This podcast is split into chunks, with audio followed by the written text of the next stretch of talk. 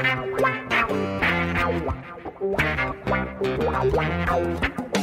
dois na barreira, correu, o rei atirou. Gol!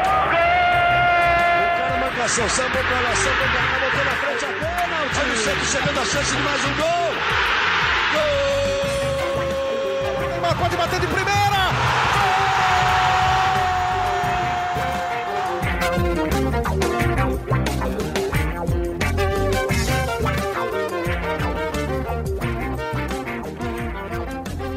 Orgulho que nem todos podem ter, este é o GE Santos em mais uma edição, mais uma edição sem vitória. Santos e São Bernardo empataram um a um no Canindé na estreia do Santos no novo estádio, né, entre aspas, novo estádio. Uma atuação razoável apenas do Santos, mas não o suficiente para vencer o super fraco time da Ferroviária, a torcida do Santos em desespero cada vez maior, vendo que mais uma vez o roteiro do time será não brigar pelo rebaixamento na Série B, quer dizer, na Série A2 do Paulista, também na Série B, pelo jeito. Estou aqui hoje com um monte de gente, estou com Isabel Nascimento, Iago Rudá, Bruno Gutierrez, todo mundo aqui para falar dessa, dessa decepção santista mais uma vez. Isabel estava no estádio, Isabel Nascimento, a maior e melhor youtuber santista de todos os tempos. O que é que só você viu, como diria Silvio Luiz? Bom dia, boa tarde, boa noite. Amaral, que brincaram comigo que eu te chamo às vezes de Amarelo. Eu gosto de Amarelo também, você podia mudar seu nome. E Bruno e Iago, que estão aqui com a gente, não estavam no estádio, então realmente é, não estava em loco dessa vez. Eu tinha o aniversário da minha madrinha de 60 anos, então eu estava chegando em São Paulo aí quando aconteceu, só deu para assistir aqui mesmo de casa. Na verdade, eu nem vi o jogo, brincadeira. É, eu acho que não tem nada que só eu tenha visto, né, vendo claramente da TV, não estava no, no Canindé, mas eu acho que a gente, antes de começar a falar de todos os outros pontos, né, eu queria até começar com a entrevista coletiva, né, começar pelo fim, porque eu achei muito interessante e importante a postura do Ângelo de pedir desculpa, né? Eu acho que é uma torcida que começou fervorosa, xingando todo mundo que estava presente, que estava vivo ou morto lá dentro.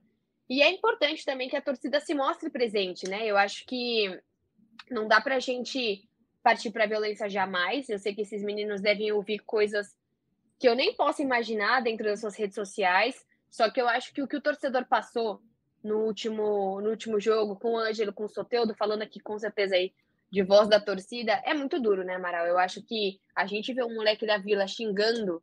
Ah, mas depois ele falou que foi só um torcedor, que não xingou a torcida toda. Mas no fim, se você xinga um torcedor ali, eu sei que o torcedor pode ter sido super. Pode não, com certeza foi super desrespeitoso com ele. Mas eu achei muito importante esse ponto final do Ângelo, sabe? E agora, ainda nessa possível negociação, que a gente até pode falar hoje, que é uma negociação que se parece excelente, né, para todos os lados, que é importante ser bom para o Santos e bom para ele também. Mas eu achei importante o Santos virar essa página, porque é a pontinha, é o início de qualquer crise, né? Você tá jogando mal e ainda você tá com os jogadores totalmente brigados com a torcida. Eu vejo que é uma torcida que, mesmo no intervalo, que tava ruim, mas é que tomou aquele gol e ferrou muito. Mas assim, que não precisava ter xingado no intervalo como xingou, mas é também um acúmulo do que a gente está falando, né? Ninguém está xingando, xingando por esse paulista. As pessoas estão xingando pelo terceiro ano consecutivo de um Santos jogando nada. E só para finalizar minha sempre abertura de cinco minutos, eu acho que é o que você trouxe, um jogo razoável. O Santos não pode oscilar do que aconteceu ontem, né? Do que aconteceu no, nesse último jogo contra a Ferroviária. É disso, isso é o mínimo que a gente tem que enxergar do Santos. Isso para cima, isso não pode ser isso o jogo contra a Ferroviária, eu tenho medo da gente chegar no Paulista e falar, cara, foi o nosso melhor jogo. E esse é o receio do torcedor. É disso para cima que a gente precisa ver. Bastante para cima, diga-se de passagem, viu, Isabel? Porque, assim, jogando aquele futebol ali, a gente, no máximo, se livra do rebaixamento no Paulista, não vai conseguir coisas maiores, pelo menos não a meu ver. Iago Rudak começa hoje o nosso giro de setoristas. Iago, é... antes de tudo, assim, notícias sobre Soteudo, um dos grandes, uma das grandes dúvidas. Hoje de manhã eu vi que a gente subiu uma matéria já falando que ele ainda estava no estado de dúvida.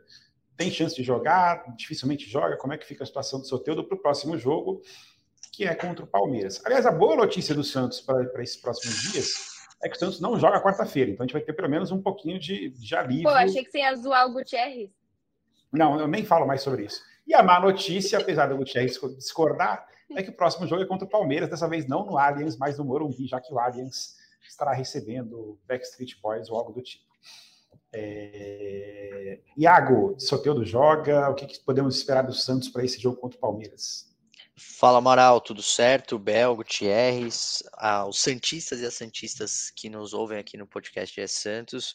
Olha, Amaral, a gente está aguardando ainda uma atualização é, do Soteudo, que vai fazer exame médico hoje, mas é muito pouco provável que ele entre em campo nesse, é, nesse clássico do fim de semana. Ele teve um problema no ombro, é, os, ele vai passar por uma bateria de exames. É, quer dizer, já passou, né? A gente está gravando no começo da tarde do dia 30, é, segunda-feira, e o Soteudo fez no finzinho da manhã. A gente está só aguardando os exames, ah, o resultado dos exames por parte do Departamento Médico do Santos para subir no GE logo mais, mas o, o, que a gente sabe é que é muito pouco provável que o Soteudo jogue contra o Palmeiras, o que, mais uma vez, é um problemão para o Santos, né? jogar sem Soteudo hoje me parece me parece que o Soteldo é o melhor jogador dessa equipe nesse começo de temporada, e é mesmo, é o cara que, que uh, consegue trazer algo diferente para o Santos.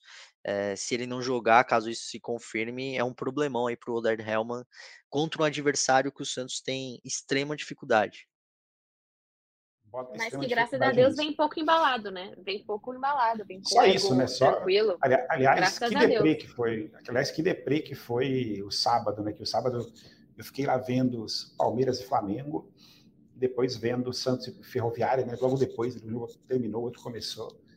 Parecia outro esporte, né? É uma coisa realmente bizarra. O Santos está num nível muito abaixo dos, dos, grandes times do país. Mas sempre é possível um milagre acontecer e vamos ver se dessa vez acontece. Bruno Gutierrez, voltando a falar do Santos e, e Ferroviária, o que, que, você achou? Viu, conseguiu ver alguns pontos positivos no time? É, a defesa um pouco melhor, o meio um pouco melhor com uma boa atuação do Dodge? O que, que você destaca de positivo para tentar levantar um pouquinho o astral desse podcast? Salve, salve Amaral, Bel, Iago, todo mundo que acompanha aqui o, o podcast do Peixe. Olha, Amaral, a gente estava até é, conversando, né, antes de começar o podcast, que foi ah, talvez o primeiro jogo que o Santos foi realmente superior ao, ao seu adversário em toda a partida, né? É, um primeiro tempo que o Santos criou, o Santos estava até contra o Água Santa, que era um dos piores times do campeonato, uma dificuldade imensa para criar, e o Santos botou o Saulo para trabalhar, né? O goleiro da Ferroviária nos dois tempos, né? Primeiro tempo e no segundo tempo, o Saulo teve que se esticar ali para fazer grandes defesas, é, muitas finalizações. E a Ferroviária é lógico, né? O Santos também não está contando muito com a sorte, né? A Ferroviária encontrou o gol ali, praticamente no, no apito né, do, do fim do primeiro tempo. E se aquilo no, no foi pênalti, o pênalti no Natan foi pênalti, né? É isso que incomoda o torcedor e que daí deu mais raiva ainda de quem estava no estádio, né? Exatamente, Bel. E, e, no segundo tempo o Santos teve forças também para correr atrás, né? Para recuperar, para buscar conseguiu um empate com o Mendonça, uma linda jogada do Dodge, né? Tem, tem, que valorizar isso também, que a gente ainda não tinha visto muito do Dodge em campo. É, atuações muito tímidas né, nas primeiras atuações. E, e, agora que ele voltou, né, depois de sentir uma mialgia, acabou não jogando contra o Água Santa, voltou e voltou bem, é, conseguindo ali penetrar pelo, por dentro da área ali, né, na, no lado esquerdo e cruzar para o Mendonça fazer o gol. E o Santos buscou é, é, esse segundo gol até o final, o Odair botou o time para frente, né? Saca o Sandri para colocar o Juan, por exemplo, colocar mais um atacante ali para acompanhar o Marcos Leonardo. Então eu vi pontos positivos, assim, foi o Santos que não se entregou, foi o Santos que demonstrou vontade de, de estar em campo, vontade de buscar o placar, vontade de vencer. Infelizmente o, o componente sorte também acabou pesando um pouquinho é, é, contra, né? para a Ferroviária sair na frente, né? Mais um jogo que o Santos é, precisa correr atrás do placar, só não correu atrás do placar contra o Água Santa, porque foi um empate sem gols. É, até contra o Mirassol, quando ele ganha na estreia, ele tem que ir buscar é, o resultado adverso. Acho que a partir do momento que o Santos tiver uma partida que ele saia na frente do placar, é, talvez esse peso dos dois anos que o Odair é, citou na, na entrevista coletiva diminua um pouco, né? dê uma tranquilidade para você é, trabalhar melhor a bola, para você ter um controle maior do jogo. Já demonstrou ter um controle maior contra a Ferroviária, né, que pede também um pouco da fragilidade do adversário, é, reestreia do Elano, né? Primeiro jogo dele é, no comando da Ferroviária desde que voltou. Mas é, é, são pontos positivos, né? Eu acho que ainda não evoluiu o suficiente para você enfrentar realmente é, times do nível de Palmeiras e Flamengo que a gente viu da Supercopa, que foi aquele jogo de uma trocação fran franca, né, entre os dois times e, e, e um futebol muito bonito de se ver. Para quem não torce para nenhum dos dois times, foi ótimo, né? Porque o espetáculo foi maravilhoso. E o Santos ainda está bem atrás, né? Quando a gente vê um jogo desse nível e vai ver é, Santos e Ferroviária na sequência. O que preocupa um pouco porque você tem aí três jogos e dois clássicos, né? É, no caminho do Santos. Mas se o time seguir nessa toada e demonstrar um nível de evolução que veio é, em comparação à Água Santa para a Ferroviária, se ele conseguir aumentar é, gradualmente isso, eu acredito que não passe de novo essa luta contra o rebaixamento no Paulista e que para o brasileiro as coisas já comecem a ficar um pouco mais claras e comecem a, a ficar menos preocupantes.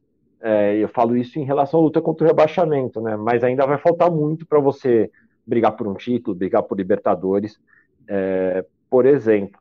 O Santos hoje está com seis pontos, é, tirando os clássicos, você tem aí quatro jogos: é, São Bento, Santo André, Português e Ituano. Se o Santos ganhar esses quatro jogos, faz aí 12 pontos, mais os 6, 18. 18 pontos é uma pontuação que dá até para você chegar é, nas quartas de final da, do Campeonato Paulista e que com certeza não vai ficar na briga contra o rebaixamento. Mesmo que o Santos perca os clássicos, porque os outros três times de São Paulo é, demonstraram é, ser mais fortes nesse momento, né? É, dá para não sofrer é, no Paulista e evitar de novo né, essa dor de cabeça para o torcedor do Santos. Bruno, eu adorei a sua, seu, sua injeção de ânimo e de otimismo, mas eu não consigo ver essas, as coisas dessa forma que você está vendo, não. Assim, acho que a evolução contra a Ferroviária foi muito pequena, assim, para achar que a gente tem condições de, com esse futebol, ganhar esses quatro jogos que você falou. Não estou nem falando dos clássicos, tá? Mas de ganhar os quatro jogos sem sem a necessidade de, de reforçar o time, enfim. Eu não consigo ver o elenco Santista é, um time que seja competitivo a esse nível. E aí eu quero ouvir Iago e Isabel para ver se eu estou sendo, eu, eu que estou sendo o, o, nuvenzinha do grupo, ou então se, enfim, se, se, se, existe essa esperança mesmo. Quem quer começar o debate, Iago ou Isabel? Vai lá, Bel. Olha, eu acho que assim, contra o Palmeiras e contra o São Paulo eu não vejo. Até que ontem me surpreendeu o jogo do São Paulo, né? Achei que o São Paulo teria um jogo é, um pouco melhor contra, a, contra o próprio Corinthians. Mas eu acho que são dois times muito mais organizados e com elencos muito mais firmados do que o Santos, né? A gente viu, pô, a gente tá falando dos melhores jogadores do último jogo, Mendonça, Dodi e Carvajal. Para mim, Carvajal também jogou bem.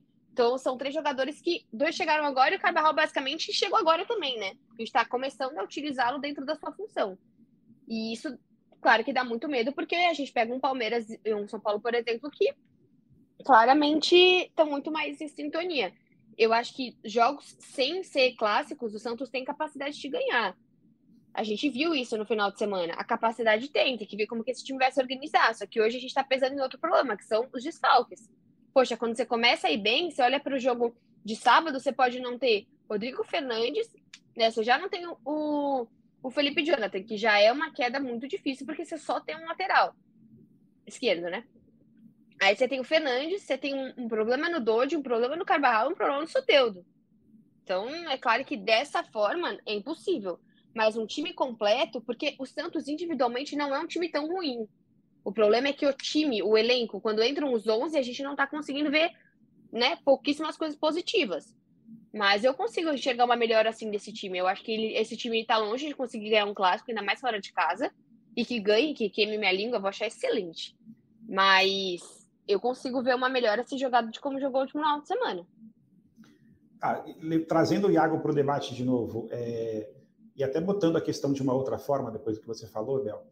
Onde você vê que o Santos pode melhorar nas próximas, nas próximas semanas, o, Iago? Em quais setores, em quais. É, até assim, porque reforço não tem.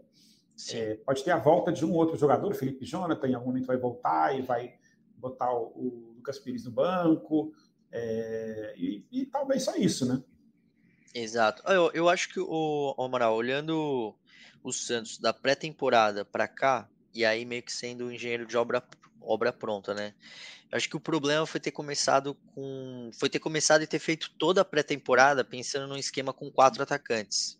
O Odair vinha jogando com Soteudo ali de 10, Mendonça, Ângelo e Marcos Leonardo. E aí, é claro, o Mendonça às vezes fazia essa função no meio, depois o Ângelo, os jogadores iam é, conforme o jogo e conforme o adversário é, trocando de posição. Acho que esse sistema que o Odair treinou durante a pré-temporada e que ele apresentou no começo do Paulista é muito fraco. Deixa o Santos completamente fragilizado e com setores é, distantes um do outro. Com o Carabarral é, ou com um outro meia, é um meia de ligação, eu acho que o Santos pode sim ser mais competitivo. E aí o que Abel falou, o Carabarral é, tá no Santos já há um, algum tempo, né? Mas parece que ele chegou agora. É... Tem, sei lá, o Pirani, tem o Ed Carlos. Eu acho que o Santos precisa. O Ed Carlos está machucado, mas volta agora no mês de fevereiro. Eu acho que o Santos precisa muito de um, de um meio-campista e aí precisa ajustar algumas coisas que não precisa necessariamente trocar, de, é, trocar a peça, mas precisa de um ajuste técnico e tático. O Lucas Pires, por exemplo, é um jogador que tem dificuldade na marcação, todo mundo sabe disso, mas ele não é um jogador ruim. É um uhum. jogador que oferece bastante para o Santos, sobretudo quando tem o Soteldo do lado dele, ali pela esquerda. É, então eu acho que o Odair precisa é, treinar esse time, fazer com que esse meia de ligação ele seja participativo na ligação com o ataque e precisa encontrar um encaixe na marcação se for jogar com o Lucas Pires, né? E aí, claro, se for jogar Natan João Lucas, também precisa ter um encaixe, porque o Natan é um jogador muito ofensivo, assim, tem características parecidas com a do Lucas Pires pela esquerda. Já o João Lucas é um lateral meio zagueiro. É um lateral mais defensivo, embora também, em vez ou outra, apareça no ataque. É, eu acho que o Santos tem sim poder de, de melhora, né? Voltando aí para para a primeira pergunta. Só que eu também estou olhando aqui a tabela do Paulistão, o Santos deu um pouco de azar, porque pega o Palmeiras, embora o jogo não aconteça no Allianz Parque, mas pega o Palmeiras como visitante. Depois tem o São Bento em casa e pega o São Paulo de novo como visitante. Então, os três clássicos no Paulistão, o único que o Santos pega em casa, joga em casa é contra o Corinthians, só que na 11 primeira rodada. É, então, o Corinthians, o, o Santos foi um pouquinho claro que a federação não fez de propósito, deve ter sido um sorteio, só que a forma como o Santos joga os clássicos nesse Campeonato Paulista acabou prejudicando o Santos, porque o único jogo em casa é contra o Corinthians, assim, com a faca no pescoço na 11 rodada. É, eu acho que o Santos tem, tem é, poder de melhora. Esse time, eu acredito que não deve passar tanto problema no Campeonato Brasileiro, é, mas no Campeonato Paulista é uma incógnita, porque se perde esses dois clássicos aqui, a pressão fica insustentável. É, o time tem muitos garotos, então o Santos precisa tirar um coelho da cartola e arrancar um empate ou uma vitória fora de casa contra Palmeiras e São Paulo. Esses dois jogos são vitais para esse começo de temporada Nessa linha de coelhos da cartola, Iago, tem uma. Hoje, se eu não me engano, são integrados oficialmente ao elenco os jogadores que vieram da Copinha. Né? Exato. Você acha que tem alguma chance de algum deles passar a ser relacionado, ou até de passar a ser, virar uma opção razoável para o Odair Helman nesse período momento? Eu acredito que o Ivonei é, possa ser. Falando de Ivonei, Zabala, Cadu. Cadu também subiu, né? Subiu. É, o, o Miguelito tem, tem como jogar ou ele ainda tá fora? Como que tá? Ainda tem o Miguelito, não é verdade? É, o, o Miguelito, é, ele não fez a pré-temporada com bola porque ele estava com um problema muscular. É, só que todo mundo sabe, a mãe do Miguelito mãe morreu, a mãe dele uhum. faleceu. É, o Miguelito foi liberado para para ir para Bolívia para tratar é, do enterro, da despedida, de tudo mais. E aí o que eu ouvi do Santos foi o seguinte: a, gente não está cobrando nada do Miguelito. Assim, ele tem o tempo dele é, para ficar bem com a situação, para encontrar a paz dele depois de ter perdido a mãe. Quando o Miguelito voltar, a gente, no tempo dele, a gente vai fazer um trabalho de pré-temporada para ele, claro que agilizando, ele não vai ter uma pré-temporada ali de 25, 22 dias igual o restante do elenco. É, mas depois que ele voltar e se sentir bem para treinar, ele deve ficar ali uns 7, 10 dias fazendo um trabalho físico forte para que ele aguente a temporada. E aí o Miguelito estando à disposição é um jogador que o Odair conta muito, tanto que o é, o Miguel estava inscrito na Copinha, mas ele não foi para nenhum jogo da Copinha porque estava com profissional. É um cara que o Odair, a comissão do Odair, conta bastante. E aí agora para esses, esses jogadores que subiram, né, da, o Santos fez uma boa campanha da Copinha, apesar de não ter, não ter ido para a final, é, chegou na semifinal ali uma campanha muito digna do, dos meninos na vila, dos meninos da vila nessa competição. Eu acredito que o Ivonei deva aparecer mais do que os outros a princípio. Por quê? É um jogador que entrega algo que o Santos precisa muito, que é esse, esse meia que a gente está falando há um bom tempo, né? Que desde o ano passado é um problema. É, eu acho que o Ivonei deve ganhar uma outra oportunidade, sobretudo nesses jogos do Campeonato Paulista aí contra São Bento, Santo André, Ituano, Portuguesa. É, talvez entre no segundo tempo, relacionado é muito provável que ele seja. Agora, os zagueiros, o, o Zabala e o Derek, eles devem demorar um pouquinho, e o Cadu também, porque é, o Odair usa muito o João Paulo e o, e o Natan. Se a gente for olhar é, as substituições do Odair, ele sempre usa o Natan. Então é um jogador que ele conta bastante. Então acho que o Cadu está um pouquinho atrás, os zagueiros também, mas o Ivonei é um cara que a torcida do Santos pode ter no radar, porque ele vai aparecer é, em alguns jogos ainda nesse Campeonato Paulista. Claro que no banco de reservas, deve entrar em algum jogo ou outro. É um cara que, que, tá, que eu, eu vejo brigando por espaço mesmo no Santos. Quem que você vê brigando por espaço? Deu uma picotada aqui, desculpa. Opa, perdão, o, o, Amaral. É, eu vejo brigando por espaço o Ivonei. Esse é um cara que deve Ivonei. aparecer.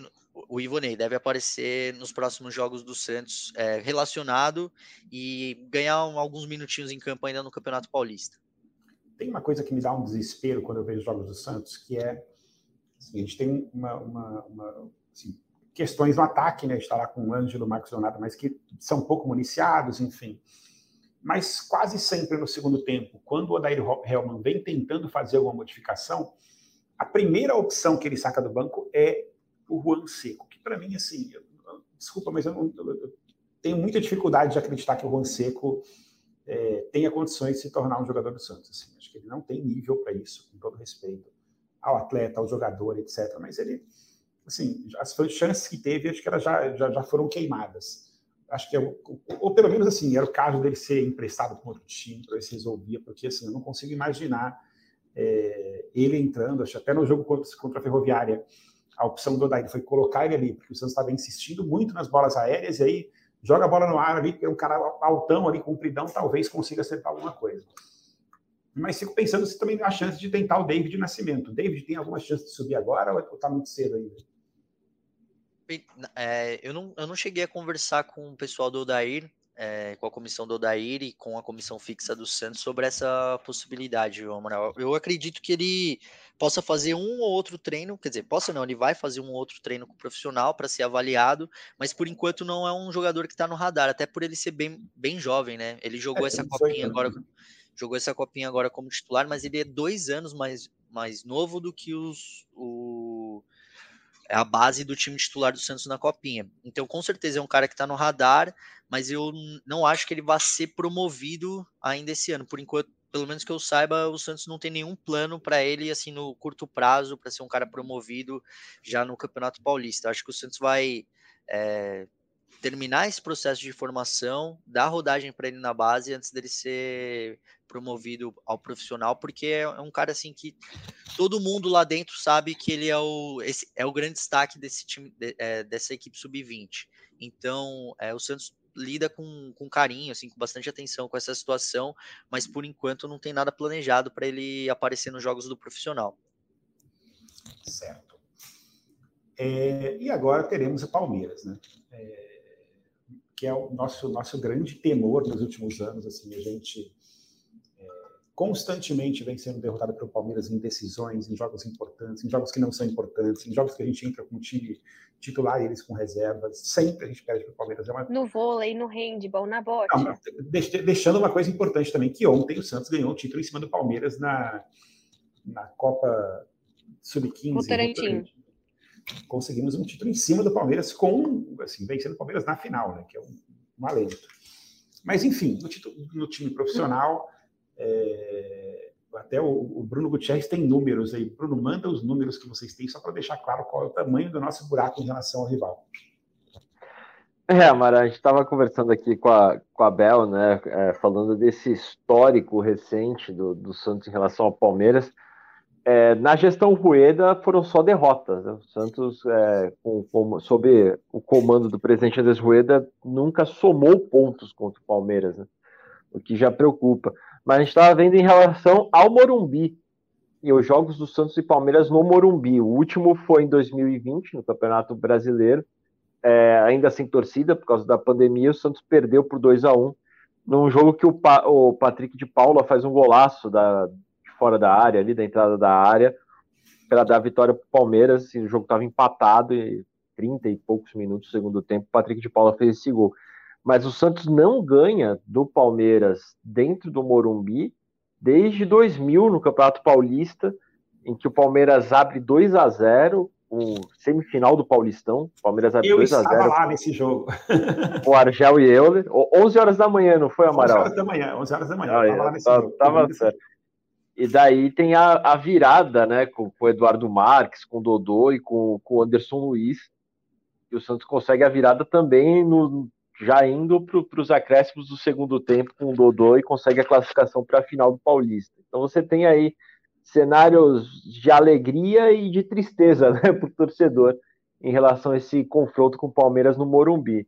Problema é que o Santos com o Palmeiras, o Palmeiras tem sido a grande asa negra do Santos, né? Quando se fala em clássicos. Né?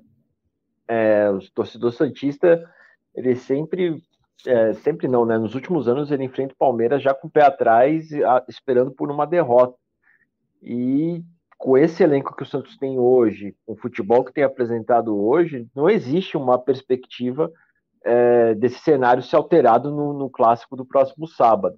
Lógico que o futebol tem sempre imponderável, né? Vai que por um milagre da, da história aí o Santos consiga é, quebrar a banca de todo mundo e, e, e vencer esse clássico mas pelo cenário que se encaminha, pelos dois times, o Palmeiras agora é campeão da Supercopa, e o Santos nessa pré-crise, né, que é fruto de uma crise de dois anos muito ruins, é, é muito difícil, eu vejo esse cenário se alterar no, no clássico desse, desse sábado. Até porque quando o Santos às vezes é, consegue se superar contra o Palmeiras e faz bons jogos, como foram os dois jogos do Campeonato Brasileiro, é, do ano passado, ele acaba sofrendo um gol e, e, e, perdendo o jogo, não consegue ir atrás, não consegue buscar o um empate.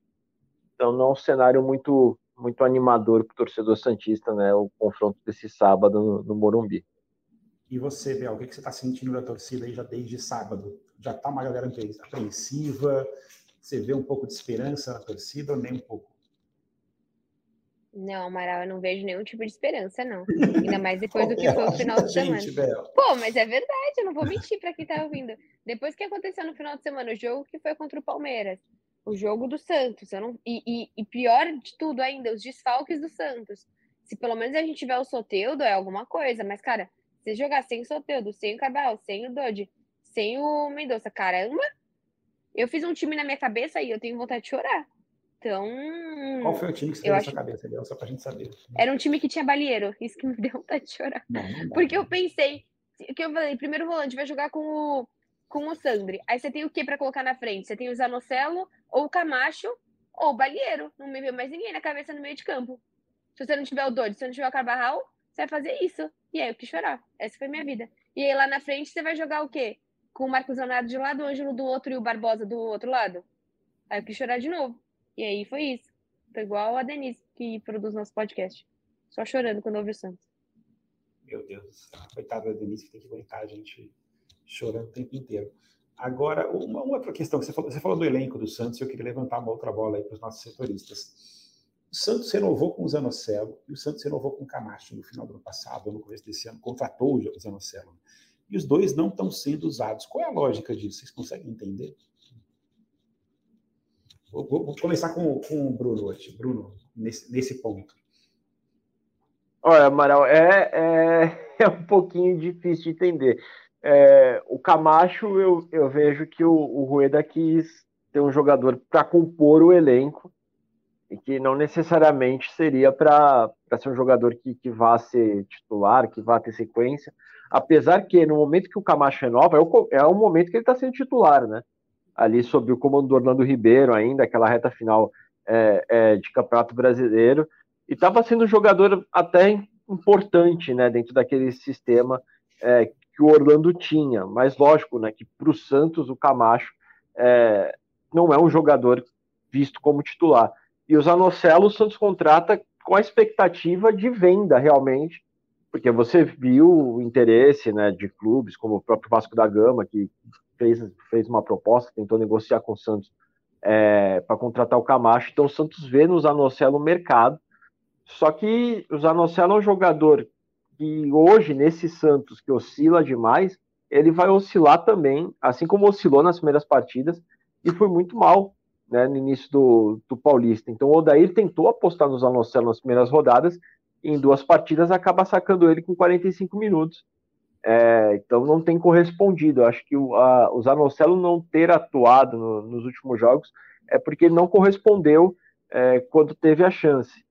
Então o, o Odair hoje, primeiro ele quer arrumar a casinha, é, fazer com que o Santos pare de tomar gols, tentar fazer o time ganhar confiança para depois ir colocando esses jogadores como, como o Zanocelo, até como o Pirani, que é um menino da base que também é, pode sofrer com essa oscilação, e outros atletas ali, é, quando o time tiver uma situação um pouco melhor, principalmente na parte mental. Eu acho que o Odair se preocupa muito com isso.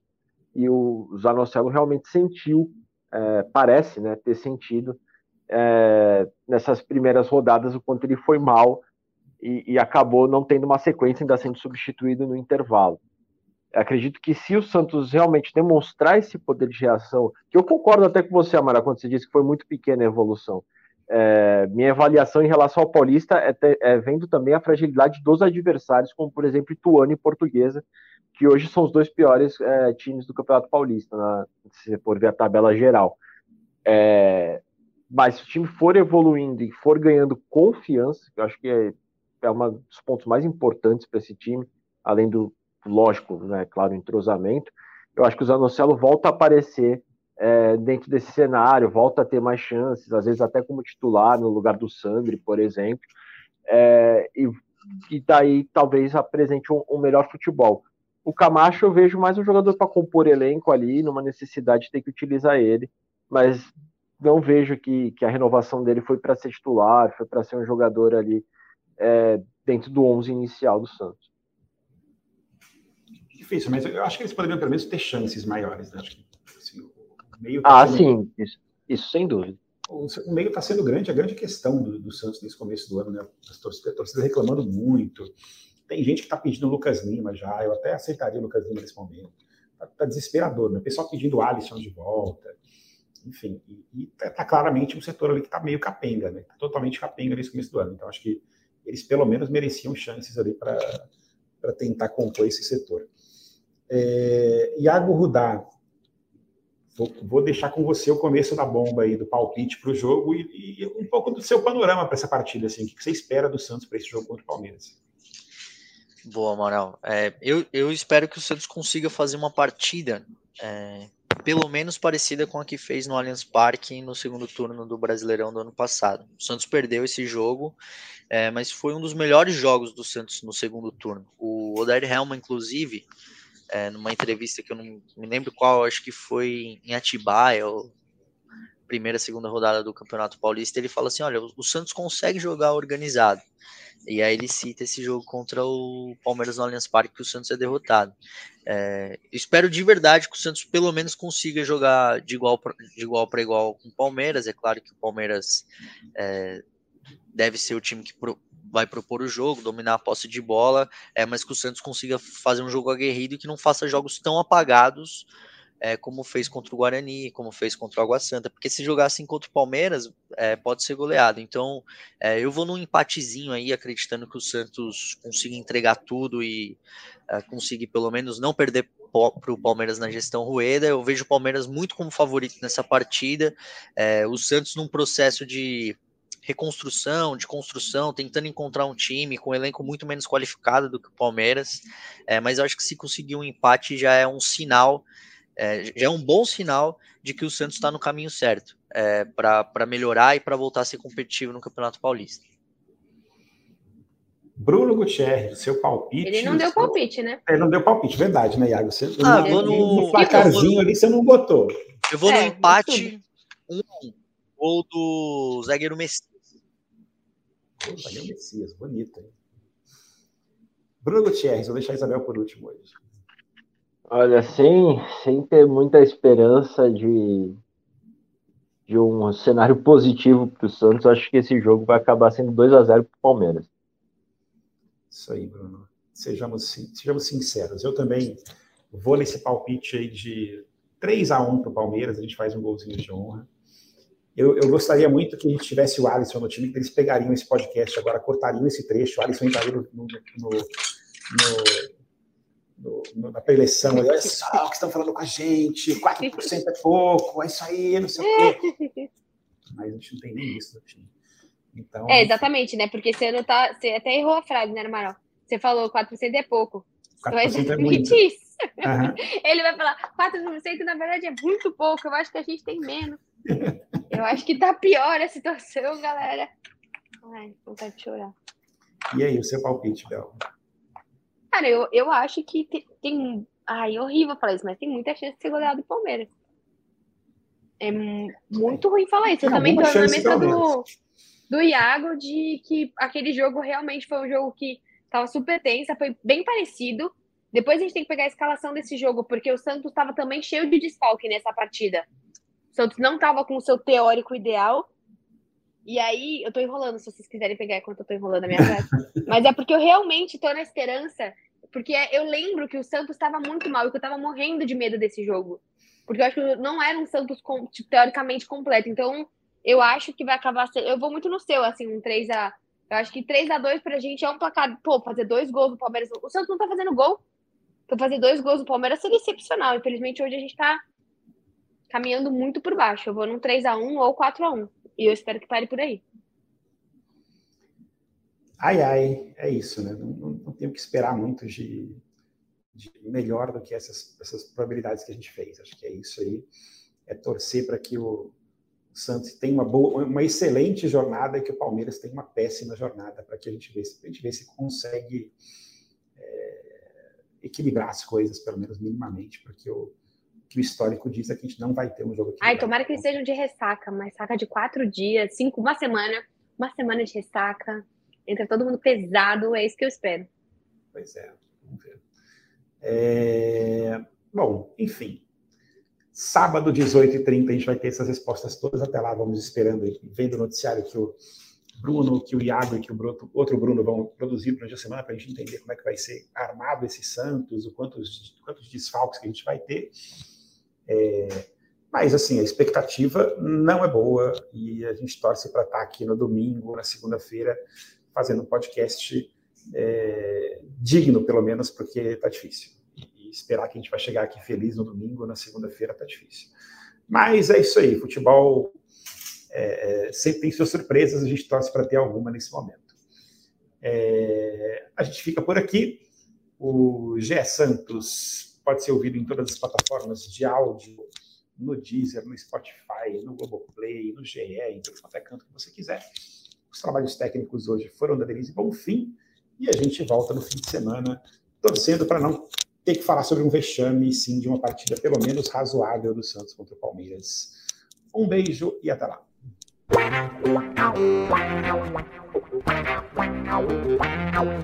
Wow.